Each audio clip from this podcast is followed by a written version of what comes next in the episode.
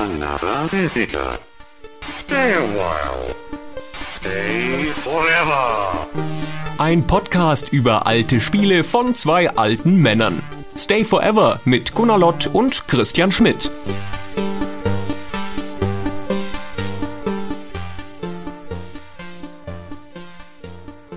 Hallo Christian. Hey Gunnar, hallo.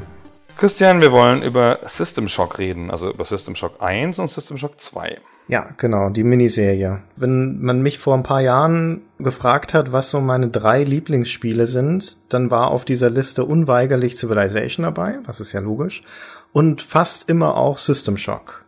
Das stammt noch so aus dieser gloriosen Erinnerung des damaligen Erlebens, sowohl des ersten als auch des zweiten Teils, was Spiele waren zu der Zeit, als ich sie damals gespielt habe, die mich profund beeindruckt haben. Profund, hast du gesagt. Profund. Prof Profund ist das neue Fallhöhe, Christian. Moment. Sensationell. Einmal verwendet jetzt. Aber das Ja, bringe ich noch ja, häufiger genau, unter. genau. Ja, ein ikonisches Wort. Ich jede sagen. Ausgabe ein neues intellektuelles Wort ein, damit alle Leute was dazulernen, falls sie das Wort nicht schon kennen, was ja jetzt auch nicht ungewöhnlich wäre. Wir haben uns eine ganze Weile drum rumgedrückt um das System Shock, weil es gibt Spiele, die sind rechercheintensiv und auch nachdenkintensiv, weil sie eine Metaebene haben, weil es dazu viel Material gibt, das man nachlesen könnte, weil die Erinnerung einen trügt, weil sie mehrere Teile haben. Und dieses Spiel wollten wir schon eigentlich kurz vor oder kurz nach dem Erscheinen von Bioshock Infinite besprechen. Und dann haben wir es irgendwie verschoben. Ja, weil die Bioshock-Serie an Traditionen anknüpft an System Shock. Aber bei mir war es auch ein bisschen, ich habe es auch deswegen ein bisschen vor mir hergeschoben mit, weil ich die Erinnerung konservieren wollte an das Spiel. Und wenn man sich dann heute mit frischem Kopf und mit fortgeschrittenem Wissen nochmal an Spiel setzt, dann zerstört man sich ja auch einiges wieder. Und ich habe System Shock, egal welchen Teil, den ersten oder den zweiten, abgespeichert unter großartiges erzählendes Spiel, bester Widersacher Nemesis aller Zeiten in einem Videospiel, unglaublich beklemmende Atmosphäre und clevere Spielmechanik. So, mit diesen vier, das sind ja schon mal ganz schön große Ansprüche und habe dann jetzt beide Teile nochmal gespielt und dann sind so pam pam pam wie Seifenblasen eins nach dem anderen zerplatzt. Das ist traurig. Die Sachen, die du sagst, sind natürlich trotzdem richtig. Sie sind nur im Kontext der Zeit zu sehen. Das war ja auch bei Outcast schon so ein bisschen so, als wir darüber gesprochen haben, dass für ganz bestimmte Sachen stand zu seiner Zeit, die heute nicht mehr so da sind. Obwohl ich finde, dass insbesondere System Shock 2 schon noch einen ganzen Teil davon hält. Aber dazu kommen wir noch. Ja, also wo du schon mit der Zeit angefangen hast, dann steigen wir gleich ein in das Jahr 1994. Das ist das Jahr, in dem die Firma Looking Glass, wir hatten sie schon mal erwähnt bei unserem Podcast To Thief, ein Spiel namens System Shock rausbringt. Das ist zu der Zeit ihr drittes oder viertes Spiel, glaube ich, das sie gemacht hatten. Die waren vorher vor allen Dingen positiv aufgefallen durch die Ultima Underworld Spiele, die auch an anderer Stelle nochmal zu besprechen sind. Und dann kam System Shock. Kam folgerichtig hinterher. Wir können nicht ganz über die Underworlds hinweggehen, weil wir sind hier in der Zeit von Doom ungefähr. Wir sind noch nicht in der Zeit von Quake. Ja. Also 1993, Doom 1 ist gerade draußen. Das System Shock 1 kam nicht mal ein Jahr nach Doom. Und wenn man sich an Doom erinnert oder unseren sensationellen Podcast dazu gehört hat, das war ja ein 3D-Wunder, schnelle Bewegung im Raum, wahnsinnige Immersion, Eintauchen in die 3D-Welt, ein Wegbereiter für das ganze Thema 3D. Aber es gab schon vorher ein 3D-Spiel, nämlich Ultima Underworld, das einen großen Teil davon schon vorweggenommen hat, nur halt auf eine andere Art. Also als Rollenspiel, aber auch eine voll texturierte 3D-Welt, sogar mit schrägen Flächen. Doom konnte ja, glaube ich, nur gerade Flächen. Ja. Und das System Shock steht in der Tradition von Ultima Underworld. Das war aber ein Rollenspiel und deswegen war das eine eher langsame Be- Bewegung durch den Raum. Man hatte noch viele andere Sachen zu tun. Und bei Doom ging es ja einfach pur um, um das 3D-Erleben. Und deswegen hat sich Doom, glaube ich, also ist da stärker aufgefallen in der Zeit. Aber Ultima Underworld konnte auch schon vieles von dem. Und System Shock steht halt, wie gesagt, voll in dieser Tradition. Das fängt schon damit an, dass die so unerträglich angeben mit ihren schrägen Flächen, dass das ganze verdammte Spiel aus schrägen Flächen besteht. Ey, es fängt schon mit schrägen Flächen an. Schon im ersten Raum sind lauter schräge Flächen. Was besonders absurd ist, wenn man bedenkt, dass das auf einer Raumstation spielt. Das ist ein Science-Fiction-Spiel, also auch, auch absichtlich von Looking Glass gewählt als Gegenpol zu den Fantasy-Rollenspielen der Ultima Underworld-Serie. Und dann ist man also in System Shock im Jahr 2072, glaube ich. Genau. Also ist noch eine Weile hin, bis wir das erreichen. Ist man auf einer Raumstation namens Citadel, die einer privaten Firma namens Tri Optimum gehört und eigentlich eine Minenbasis ist. Die hat auch so einen großen Laser, so einen riesigen Science-Fiction-Laser unten dran geschnallt, diese Raumstation, womit man also, keine Ahnung, Asteroiden zerbröseln kann oder sowas. Und äh, die ist, äh, ist natürlich so, so Star Trek raumstationsmäßig geformt, so eine lange Spirale mit dann so Scheiben drauf. Trotzdem ist die aber innen drin, wie du schon beschrieben hast, besteht die aus so lauter schrägen Flächen. Lauter so Rampen und die Wände sind, sind angedeutet rund, nur dass es halt in dem Spiel dann eckig, so grobe Ecken sind. Eigentlich ist das ein Dungeon. Also Ja. Das ist auch sozusagen als Dungeon gemeint. Mit dem nächsten 3D-Spiel nach Ultima Underworld wollten sie halt nicht wieder unter die Erde gehen, sondern sie wollten ja was anderes machen, haben überlegt, sogar in die Jetztzeit zu gehen und hatten dann da Angst davor, dass ihnen das fehlschlägt, weil in der Jetztzeit sind ja viele Sachen schwierig, weil die Spieler kennen sich ja wahnsinnig gut aus in der Jetztzeit. Und dann denken die, na ja, ne, keine Ahnung, eine S-Bahn-Automat funktioniert so und so, und dann wollen sie dann draufdrücken, dann geht das nicht, weil es im Spiel nur Grafik ist oder so. Und sowas bricht die Immersion, denn in Raumstationen sind notwendigerweise lauter Sachen, die ein Spieler nicht verstehen kann. Aber es fühlt sich null an wie eine Raumstation. Es fühlt sich einfach an wie ein Labyrinth für mich. Es fühlt sich thematisch an wie eine Raumstation in dem Sinne, dass die einzelnen Decks, auf denen man sich bewegt, das sind neun, dass die eine klare Themengebung haben. Da hast du also dann halt zum Beispiel das Reaktordeck. Ja, gut, da ist in der Mitte der große Reaktor, da ist alles radioaktiv und so. Und dann hast du das Freizeitdeck und das Bürodeck und das Lagerdeck und so weiter. Und die sind einigermaßen erkennbar auch in ihrer Funktionalität. Sie sind aber gestaltet vom Leveldesign her auf eine Art und Weise, die jedem Sinn für Praxis komplett widerspricht. Das macht überhaupt keinerlei Sinn, wie diese Decks gestaltet sind. Genau, das meine ich. Also es gibt ja diese berühmte Anekdote aus dem traditionellen Rollenspiel Pen and Paper, dass der Game Master sich einen Dungeon ausdenkt mit lauter Orks drin und da gibt's kein Klo. Weil warum? Er brauche das Klo nicht für die Narration, für die Spiele. Aber ehrlich gesagt, die Orks wären wahrscheinlich gerne aufs Klo gegangen, wenn es wirklich gegeben hätte. Und so fühlt sich System Shock 1 so ein bisschen an. Beim 2 ist es ein bisschen anders. Eins fühlt sich halt an wie für den Spieler gebaut, um halt logische Wege dadurch zu haben und den Spieler auch zu verwirren, weil man sich verirrt sich ja ständig in dem verdammten Spiel. Also ich jedenfalls. Und es fühlt sich aber nicht an wie eine logische Raumstation, weil theoretisch müsste man, auch wenn eine Raumstation ein Gebäude ist, in dem man logischerweise noch nie war, müsste man sich das erschließen können. Ja, vor allem sollte man davon ausgehen, dass so eine Raumstation, die ja primär gemacht ist, damit Leute da dann arbeiten, irgendeine Funktion erfüllen, dass die möglichst klar gestaltet sein sollte und möglichst effizient. Die Citadel-Raumstation ist aber in System Shock so gebaut, dass du einen Aufzug hast, der nur drei von diesen Stockwerken anfährt und dann musst du durch ein Level zum anderen Ende laufen, um dort den nächsten Aufzug zu finden, der dich zu wieder anderen Stockwerken führt und unter anderem auch mal einige Stockwerke überspringt dazwischen. Und das ist noch eine der kleineren unlogischen Elemente in dem Spiel. Ja. Das Spiel, wir sagten es schon zu 1994, man startet das Spiel, es fängt an mit einer sensationellen Introsequenz, CGI, vorgerendert, und die erzählt die kurze Geschichte eines Hackers, der sich in den, in den Computer der Firma Tree Optimum einhackt. 1:26 a.m. Hacker attempts to access protected files concerning space station Citadel. 1:33 a.m. Tri-Optimum security forces apprehend the intruder.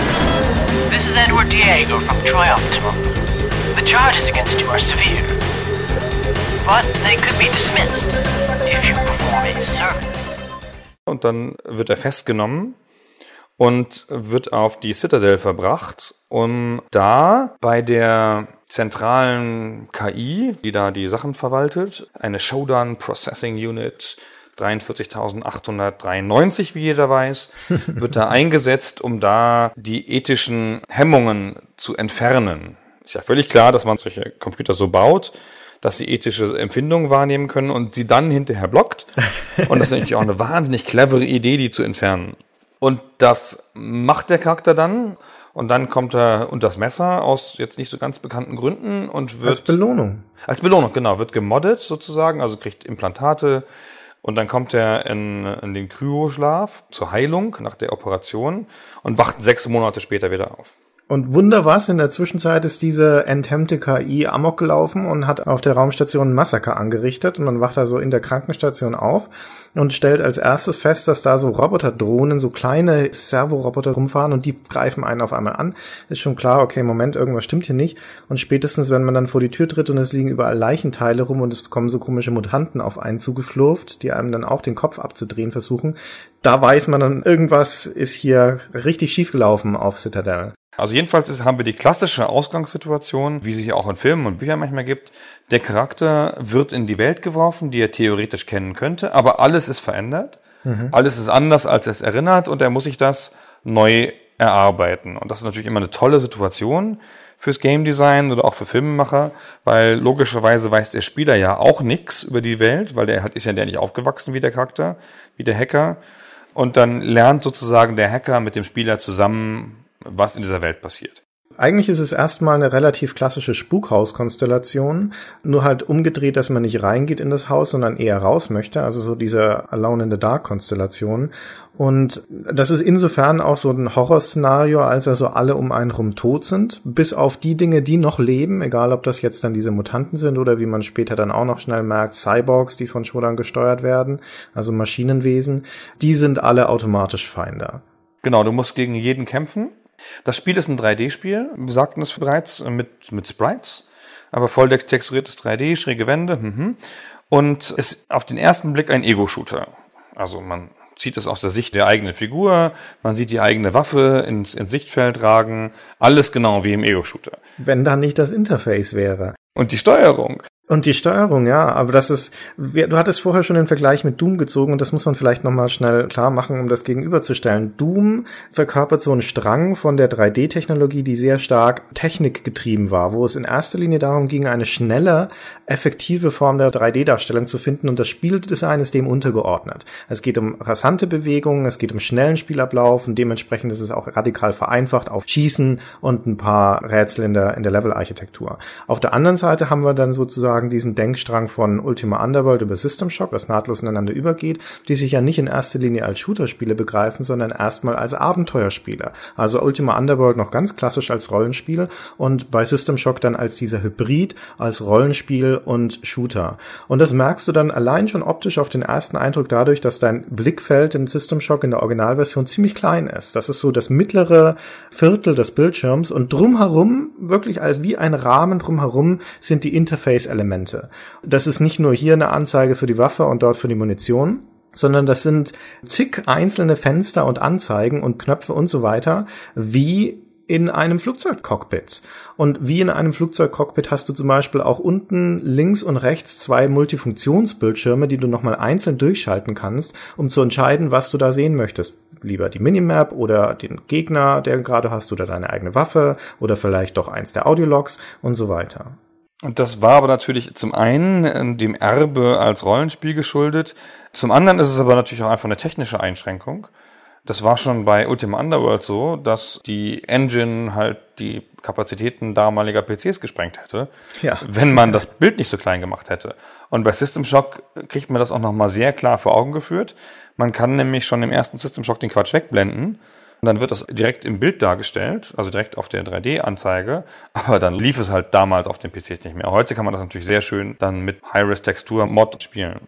Ich konnte das damals auf meinem PC nicht spielen und ich hatte die Diskettenfassung, die als erstes rauskam und die war noch beschränkt auf 320 mal 200 Bildpunkte, also die VGA-Darstellung und schon da, wenn du dann das Interface eingeschaltet hattest, hattest du in der Mitte also diesen, die eigentliche Spielgrafik, die bewegliche, das waren dann keine Ahnung, vielleicht noch 200 mal 100 oder irgendwie sowas. Also schon, schon nur ein mini Teil des Bildschirms und trotzdem lief es nicht flüssig. Und dann kam ja ein paar Monate später die eigentlich richtige und auch in vielerlei Hinsicht verbesserte CD-Fassung raus von dem Spiel, die unter anderem auch dadurch verbessert war, dass sie dann eine Super VGA-Auflösung hatte, also 640 mal 480. Und das war auf meinem Rechner vollkommen unvorstellbar, das noch zu spielen. Obwohl das auch für heutige Verhältnisse noch einigermaßen okay aussieht. Ja, das geht schon. Also, das war dann schon okay. Ich fand damals sah es wirklich schon damals nicht so gut aus, aber es hatte so ein ganz eigenes Flair in der Art, wie es dargestellt war, gerade auch weil es so anders aussah. Da, wo die Dooms dieser Welt radikal vereinfacht haben und übertrieben haben, so große Waffen, große Monster, klare Wege, ist das ein sehr kleinteiliges Spiel. Es gibt viele kleinteilige Gegenstände, die da rumliegen und so. Es fühlt sich alles irgendwie komplex an. Das ganze Spiel fühlt sich auf den ersten Blick wahnsinnig komplex an. Und es wird auch noch unterstützt, dadurch, dass die Steuerung ganz anders ist als in einem Ego-Shooter. Einerseits ist sie freier und andererseits unfreier. Also diese schnelle Bewegung mit Strafen und so wie im Ego-Shooter ist da nicht so gut möglich. Aber man kann viel mehr. Man kann hochspringen. Man kann sich um die Ecke lehnen. Sensationell. Nie zuvor gesehen. Was auch eine sehr befriedigende Art der Bewegung ist, um ehrlich zu sein. Mhm. Doom ist ein Spiel, in dem man relativ schnell unterwegs ist und dem man demnach auch weite Strecken schnell zurücklegen kann und deswegen auch vor allem im zweiten Teil dann Levels hat, die relativ offen Designs sind, diese Stadtlevels oder mit großen Innenhöfen und sowas, auch mit relativ guter Weitsicht. Und im Gegensatz dazu ist System Shock fast zwangsläufig auch durch die technischen Einschränkungen ein sehr, sehr kompaktes Spiel. Eines, in dem du dich überwiegend in sehr schmalen Gängen bewegst, selten in großen Räumen unterwegs bist und dementsprechend die Bewegung auch dieser veränderten Form von Architektur angepasst ist. Das heißt, du schleichst viel, du bewegst dich langsam vorwärts und weil die Gefahr in System Shock viel unmittelbarer sein kann und auch da oft auch viel tödlicher als in Doom, ist es wirklich von Vorteil, dich um Ecken zu lehnen oder hinter Kanten vorzulehnen, um dann zu schießen. Das funktioniert gut, das ist befriedigend und das ist notwendig. Du hast da neben dem Lehnen, dem Rennen, dem Springen und dem Hoch- und Runtergucken übrigens, hast du halt auch noch so ein Crouch, also so ein, so ein Hinknien, ähm, Hinhocken, womit du dann auch schleichen kannst. Also auch noch, noch mal ein anderer Blickwinkel. Kannst dann auch so unter so Unterführungen durchkriechen. Und das ist ein Spiel, das eigentlich ja 1994 in der Zeit erschienen ist, in der Maussteuerung noch nicht so üblich war in Spielen. Also Doom steuerst du auch noch ganz selbstverständlich ohne Maus. Bei Quake später kommt halt die Maussteuerung hinzu. Und in diesem Spiel gibt es einen komischen Hybriden. Du kannst dich halt mit den Tasten bewegen. Es gibt auch, wie gesagt, für alles eine eigene Taste. Und mit der Maus schaust du dich um. Und zwar sozusagen eher Adventure-mäßig so. Den suchst du den Screen ab nach manipulierbaren Gegenständen. Du hast einen Mauszeiger vor allen Dingen. Ja, genau. Ja, den richtigen Mauszeiger und du hast auch eine, eine Anzeige, weil du es gibt so kleine Labels, womit Gegenstände beschrieben werden. Keine Ahnung, wenn du über das Munitionspack, das da am Boden liegt, fährst, dann steht da halt Dartgun Munition oder sowas. Und dann kriegst du dazu eine Info, dann kannst du es mit einem Klick nehmen und in dein Inventar tun. Mhm. Das ist ja eine ganz andere Art von Spiel als bei Doom, wo du halt so drüber rennst. Da merkt man halt, es kommt aus dem Abenteuer, aus dem Rollenspiel. Und es nutzt diese ganze Freiheit der Bewegung, weil es viel mehr Bewegungsmöglichkeiten hat, gar nicht so für so ein Freiheitsgefühl aus, sondern man geht eher technisch, sehr berechnet, sehr ruhig und langsam vor. Ja, und dann bewegst du dich also vorsichtig erkundend durch diese Raumstation, bei der sehr schnell klar ist, da ist irgendwas schiefgegangen und versuchst dann rauszufinden, nach und nach sie zusammenzustückeln, was denn da eigentlich los war. Nun ist das Problem, in dieser Raumstation sind alle Leute tot. Also wirklich alle Leute, und wir spoilern auch nicht so viel, wenn wir sagen, man trifft da niemanden. Dementsprechend ist da auch niemand mehr da, der dir noch erzählen könnte, was da eigentlich passiert ist. Dazu kommt also, dass das Spiel seine Geschichte nicht in irgendwelchen Zwischensequenzen erzählt und auch nicht in irgendwelchen Dialogmenüs. Das war also auch eine absichtliche Entscheidung des Teams, die in Ultima Underworld, auch dort sich absichtlich abzugrenzen, als klassisches Rollenspiel noch NPCs drin hatten und auch Dialoge. Wenn du jemanden getroffen hast, dann schwenkte das über, ein Multiple-Choice-Menü, Auswahl und so weiter.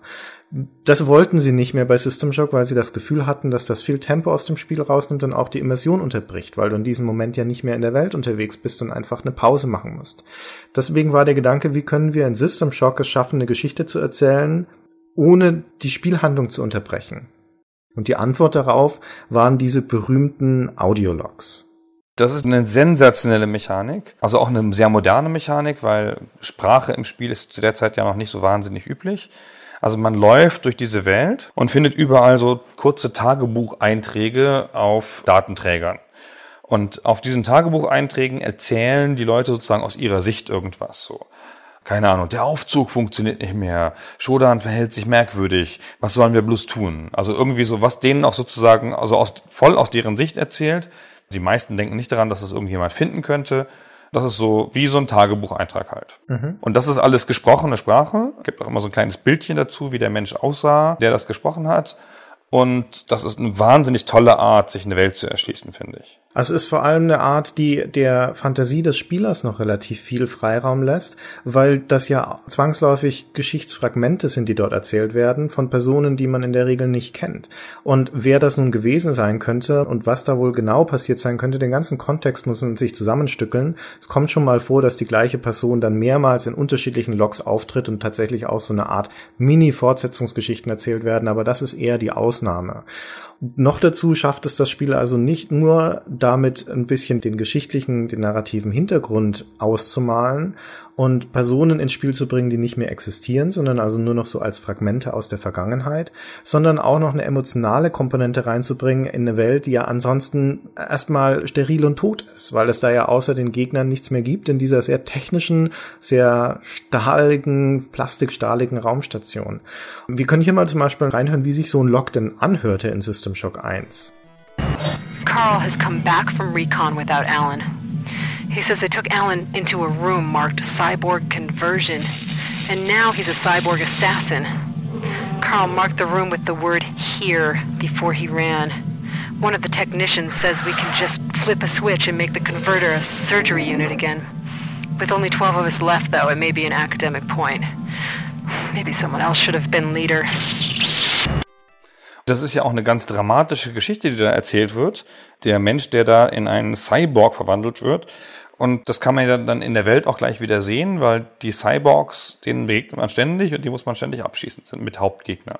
Was mir besonders gut an diesem Ausschnitt auch gefällt, ist dieser letzte Satz. Maybe someone else should have been leader. Vielleicht hätte jemand anders der Anführer sein sollen. Dieser Zweifel, der da aufblitzt bei dieser Frau, die reingeworfen wurde in ein Schicksal, das sie sich nicht gewählt hat und von dem sie überfordert ist. Und da schwingt in diesem einen Satz schwingt so eine ganze Geschichte und so eine Charakterisierung von dieser Person mit, wo andere Spiele ganze Dialogbäume dazu gebraucht hätten. Das ist die Macht von diesen Audiologs, die das sehr gekapselt und sehr verdichtet diese kleinen Geschichtchen erzählen über Personen, die man niemals treffen treffen wird und die man am Ende des Spiels, zum, vor allem im zweiten Teil dann zum Teil, von wo dem man doch das Gefühl hat, da kenne ich einige davon, die habe ich jetzt gut kennengelernt. Manchmal entgehen einem auch Teile der Geschichte, weil man das Audiolog nicht findet, aber das ist mitgedacht. Manche Audiologs enthalten auch Hinweise, also mit denen man dann irgendwelche Passwörter klassischerweise, mit denen man dann Computer knacken kann und so. Ja. Grundsätzlich sind die Audiologs ein Musterbeispiel des Vast Narrative. Ich kenne ja nicht so viele Game Design Begriffe, deswegen erwähne ich die, die ich kenne immer wieder. Also Vast Narrative habe ich schon ein paar Mal gesagt, das ist, wenn die Umgebung die Geschichte erzählt, wenn man, wenn der Charakter sozusagen in seinem eigenen Tempo, in seiner eigenen Reihenfolge sich die Welt zu eigen macht, indem er sie abläuft, durchsucht und die Geschichtsschnipsel sozusagen in seinem Kopf zusammensetzt. So klassischer Fall auch von Skyrim zum Beispiel in Teilen ist ein, ist ein Vast Narrative Spiel oder vor allen Dingen die Vorgänger davon. Bei System Shock kommt noch dazu, zu diesen Audiologs und als Komponente dieses Vast Narratives, dass es auch durch seine Architektur und die Gestaltung von Situationen, also durch so eine Art situative Erzählung die Geschichte übermittelt oder zumindest Teile der Geschichte übermittelt, indem du in Räume kommst, die durch ihre Gestaltung erzählen, was da passiert ist oder nahelegen. Ein Beispiel, das sehr eindrücklich ist, ist, dass man den Speisesaal der Raumstation betritt der übrigens, wo wir es schon vorhin auch hatten mit, mit sinnloser Architektur, der am Ende eines langen Ganges ist, als einzelner Raum im Nichts. Da ist nichts drumrum, der hat keine weiteren Ausgangstüren, der ist einfach nur so eine Sackgasse. Aber in diesem Saal liegen lauter Leichen an der Wand. Und es stehen noch zwei Cyborgs da drin, als hätten sie gerade in diesem Moment das Massaker angerichtet. Und man findet dann auch ein Audiolog bei einer dieser Leichen, das dann auch noch klar macht, dass da gerade ein Verrat passiert ist, dass sich die Leute da verbarrikadiert hatten und ausgeharrt haben in diesem Speisesaal über Tage, bis dann letztendlich diese Cyborgs durchgebrochen sind. Also man hat dann als Spieler auch das Gefühl in dem Moment, verdammt nochmal, wäre ich ein bisschen früher früher gekommen, vielleicht hätte ich hier noch was ausrichten können, was natürlich nicht der Fall gewesen wäre. Das ist ein bisschen so wie bei Half-Life 1, wo man dann immer gerade zu spät kommt und noch sieht, wie irgendjemand umgerissen wird oder weggerissen wird oder so. Mhm. Das ist ein cleverer Weg, das zu erzählen. Also an ganz vielen Stellen sind auch irgendwie Sachen an die Wand geschrieben. Das ist auch ein typisches Erkennungsmerkmal der System Shock Serie.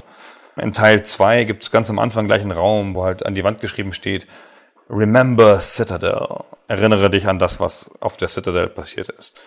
Im ersten Teil gibt es auch derartige Sachen relativ viele und Blutflecken am Boden und sowas. Also man hat das Gefühl, man kommt in eine Welt, in der gerade eben irgendwas passiert ist.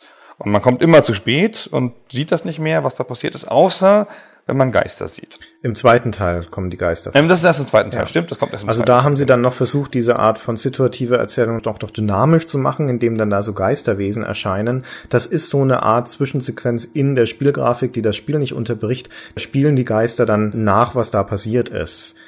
Auf relativ plumpe Art und Weise und weil weder die Animationen noch die Charaktermodelle in System Shock 2 sonderlich gut sind, da werden wir glaube ich auch noch was dazu sagen später, wirkt das leider auch nicht sonderlich überzeugend. Aber es war zumindest ein Versuch, ein eher missglückter und ein bisschen alberner, um da noch, ein- noch ein bisschen Atmosphäre mehr reinzubringen. Ich fand das so intellektuell eine gute Idee in System Shock 2, die Mechanik von Teil 1 zu erweitern. Wie gesagt, es war aber nicht gelungen und hat mich dann sehr geärgert, dass das in dem inoffiziellen Nachfolger Bioshock auch gerade nochmal gemacht wurde. Da kamen die dann, dann ja auch wieder vor, die Geister. Mir ist es unangenehm aufgefallen als eine Komponente, die nicht gut in ein Science-Fiction-Szenario passt. Die kam nicht darum rum, in System Shock 2 ist dann auch noch einen der Hauptcharaktere über so eine E-Mail erklären zu lassen, warum man da jetzt Geister sieht, weil das so Reflexionen im Neuroimplantat sind von vergangenen Ereignissen. Ich krieg's nicht mehr auf die Reihe. Also es ist so ein esoterischer Quatsch. Bla, bla. Der gibt dem Szenario nichts. Der fügt nichts hinzu, der macht es nur ein bisschen obskurer. Wie gesagt, wenn es gut ausgesehen hätte, wäre es vielleicht ganz cool, aber das, da das ja ein optisches Element ist, das sich durch Ansehen erschließt, dass das dann nun besonders nicht gut aussieht, ist halt ein bisschen schade. Aber bleiben wir noch eine Sekunde bei Teil 1. Ich sagte schon, dass es ein ziemlich komplexes Spiel ist oder dass es sich komplex anfühlt und auch komplex aussieht. Es ist aber auch, also hat einen Overkill an Waffen und manipulierbaren Sachen. Ja. Fast alle Leute können noch die Waffen aus Doom herzählen. Gibt so, was ist, ich weiß nicht wie viele, sieben vielleicht. Und hier gibt es 16. Und noch, es gibt noch unterschiedliche Munitionssorten. Ja? Ja. Und die 16 Waffen, die wirken dann auch auf, auf unterschiedliche Monster besser und so. Und es gibt von allem immer zu wenig Munition. Das ist ganz schauderhaft. Das passt aber halt ganz gut in dieses Horror-Szenario, in dieses Resident Evil-artige, weil du ja so eine Art Ausgeliefertheitsgefühl auch haben möchtest und dich nie zu sicher fühlen darfst. Dazu passt ja auch, dass diese, manche lieben sie, manche hassen sie, Entscheidung, dass die Gegner respawnen in dem Spiel. Dass Levelteile, in denen du schon warst und wo du alle umgeschossen hast, wenn du dann das nächste Mal zurückkommst, wieder voll sind mit Gegnern. Das heißt, du kannst dich nirgendwo sicher fühlen, da kann das Monster auch gleich wieder um die Ecke stampfen. Und wenn dann gerade die Munition aus ist oder die Pistole nicht geladen, dann kann das ganz schnell ärgerlich werden. Aber die Munitionstypen sind tatsächlich sinnvoll, weil du unterschiedliche Gegnersorten hast in dem Spiel, nämlich metallische, Cyborgs, organische und so. Und du brauchst dann halt auch entsprechende Munition, entweder explosive oder Splittermunition oder panzerbrechende Munition, die wesentlich effektiver gegen die jeweils richtigen Monstertypen sind. Ich hasse das. Das habe ich schon immer gehasst bei Spielen. Ich will nicht ständig die Waffe wechseln und nicht ständig die Munition wechseln. Ich finde das super. Ich bin da ganz stumpf. Ja, du findest das super. Das ist so ein Tüftelspiel. Es ist ja auch noch ganz schrecklich. Es gibt ja dann Waffen, die haben dann unterschiedliche Munitionssorten. Dann brauchst du sie und dann hast du die Munition gerade nicht. Dann brauchst du sie und sie ist gerade aus. Dann gibt es schreckliche, schreckliche Waffen, die verschießen keine Munition, sondern Energie. Und die Energie wird von deinem Hauptenergielevel genommen, den du auch noch für andere Sachen dringend brauchst. Ah! Solche Spiele leben von Entscheidungen, die du triffst und davon, dass du dann auch Belohnungen bekommst, die du wertschätzt. Und du sagtest 16 Waffen, kannst aber natürlich keine 16 Waffen mitnehmen, sondern nur, ich glaube, sieben oder sowas, die in dein Inventar passen und musst dann also auswählen, welche von denen du mitnehmen möchtest und welche du liegen lässt. Und damit ist dann auch die ganze Munition sinnlos, weil die immer spezifisch pro Waffe ist. Und dann gibt es Munition, die häufiger ist und Munition, die seltener ist. Und es gibt zum Beispiel ein Maschinengewehr, wie heißt das nochmal? Ähm, die Assault Rifle sozusagen in dem Spiel. Und die hat auch zwei Munitionstypen und von der einen findest du jede Menge und die andere, das ist, die ist rot, die heißt Penetrator Munition. Da findest du nie was. Also vielleicht mal im ganzen Spiel drei oder vier Munitionspakete. Und wenn du dann so eins findest, zumindest ging es mir so, war ich total glücklich, weil die so selten sind. Dann habe ich sie natürlich auch nicht benutzt, weil ich sie mir aufsparen wollte für eine wirklich würdige Situation und hatte am Ende dann noch alle Munitionspakete, davon alle drei oder vier, ohne je eins verschossen zu haben. Das ist übrigens klassisch, was passiert, finde ich, in diesen Spielen mit Munitionsknappheit. Man spart sie sich auf und braucht sie hinterher nicht. Ja. System Shock ist ein Musterbeispiel dafür. Es gibt eine, eine Nahkampfwaffe immer. In Teil 1 ist es so ein Rohr und in Teil 2 ist es ein Wrench. Was heißt Wrench nochmal? Schrauben. Schraubenschlüssel. Ist das wirklich ein Schraubenschlüssel? Es gibt, ja egal, es ist ein Engländer eigentlich, oder? Eine Rohrzange, sowas. Eine Rohrzange. Genau. Ähm, also in Teil 2 hast du halt diesen Schraubenschlüssel die ganze Zeit. Und ey, wann immer es geht, schießt du nicht, sondern setzt im Nahkampf den Schraubenschlüssel ein. Auch wenn es dich umbringt. Ja, auch wenn es riskanter ist und so. Und das führt nur dazu, dass du hinterher zu viel Munition hast. Ja, das stimmt. Auch deswegen, weil Heilung in der Regel einfacher zu bekommen ist als Munition. Das gilt für den ersten Teil genauso wie für den zweiten. Aber natürlich werden gerade diese Einstiegs-Nahkampfwaffen werden irgendwann extrem ineffektiv gegen die starken Roboter. Und dann findest du aber natürlich noch weitere. Also vor allen Dingen im ersten Teil eine der besten Waffen bis zum Schluss ist dieser Lasersäbel, der zwar auch in der verbrauchte Energie? Ich bin mir gar nicht sicher. Aber den musst du sogar benutzen, weil du nämlich dann nach, nach ungefähr einem Drittel des Spiels kommst du in das Maintenance-Level, also in so eine Art Techn Technik, Rumpelkammer-Level. Da ist es dunkel und das ist das einzige Level, in dem so fiese, flunderartige Mutanten am Boden rumkräuchen, oh. die du mit fast nichts verletzen kannst und die auch total blöd zu treffen sind, weil sie so flach am Boden sind.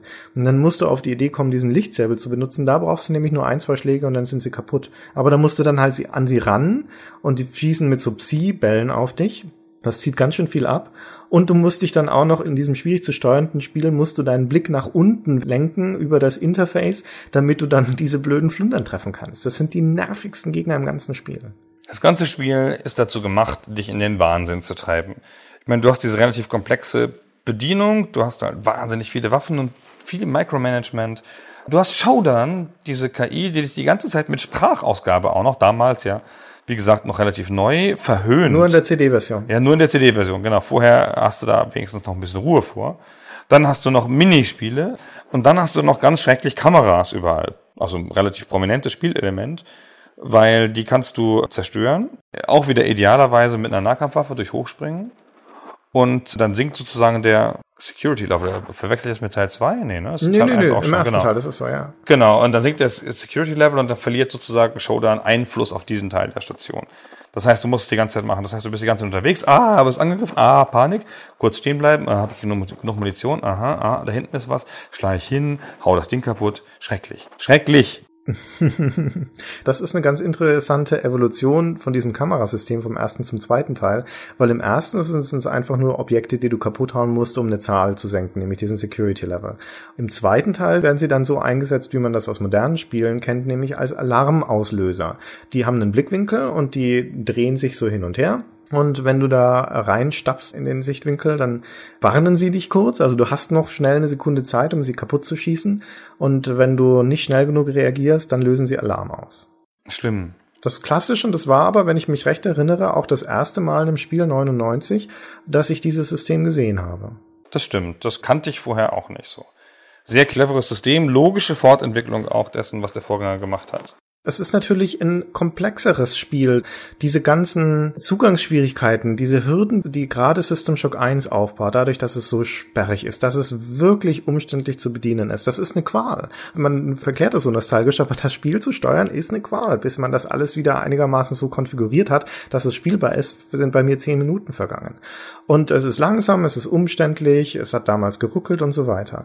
Das kommt aber auf der anderen Seite mit einer Art von spielerischer Vielfalt, die in System Shock 1 auch nur an der Oberfläche kratzt von dem, was möglich ist, das dann später in Deus Ex zum Beispiel noch viel weiter ausgerollt wird. Nur als Beispiel mal für Möglichkeiten in System Shock eine verschlossene Tür zu öffnen. Das geht dadurch, dass man die richtige Schlüsselkarte dafür findet, klar, oder dass man auf einem Tastenfeld einen Türcode eingibt bei manchen. Das geht durch Schalter, das geht dadurch, dass man das Security Level über diese Kameras runtersetzt, das geht durch Logikrätsel, das geht durch Schlösser im Cyberspace, in denen man geht, oder es geht auch durch Questfortschritt.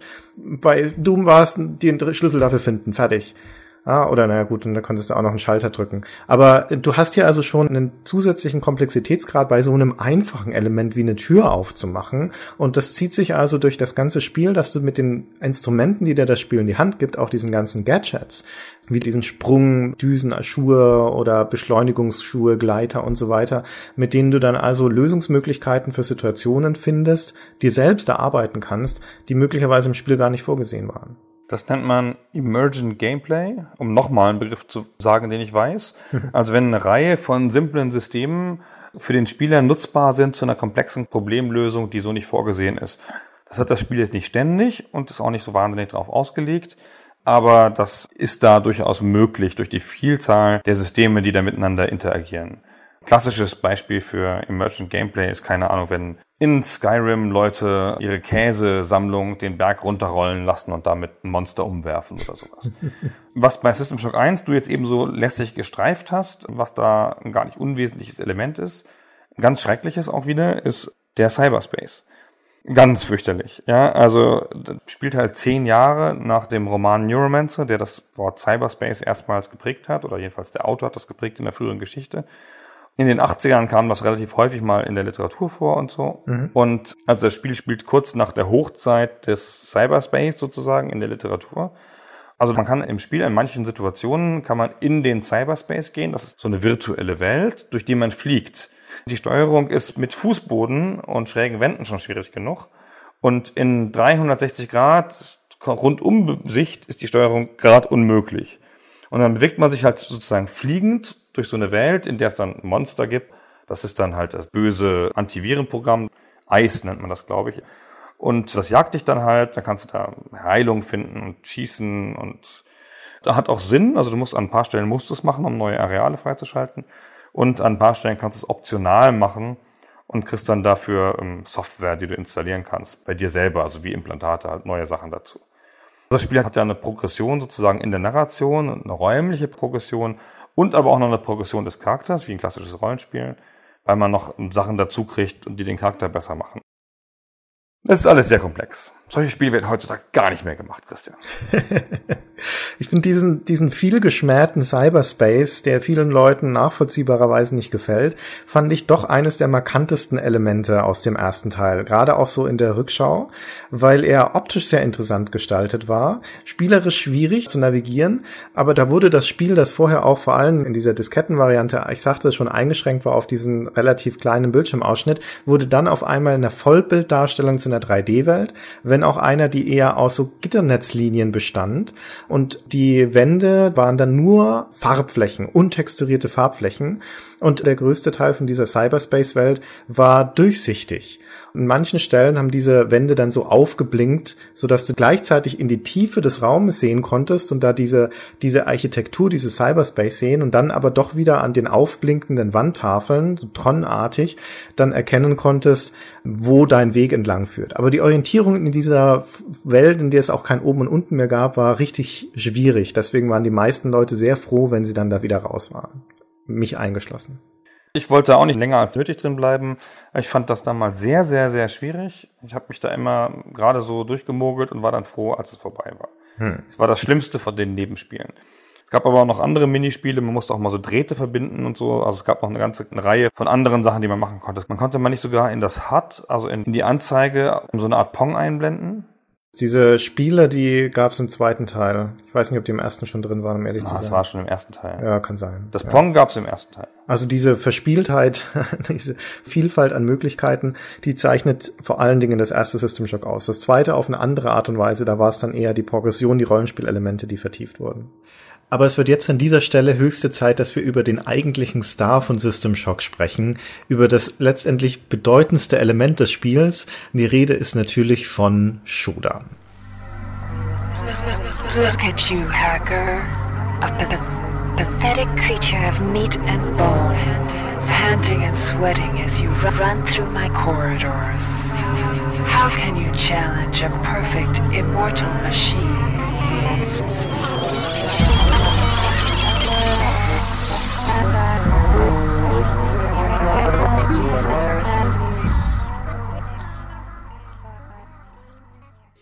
Ja, das ist ja, wie nennt man das? Nicht rassistisch, speziesistisch.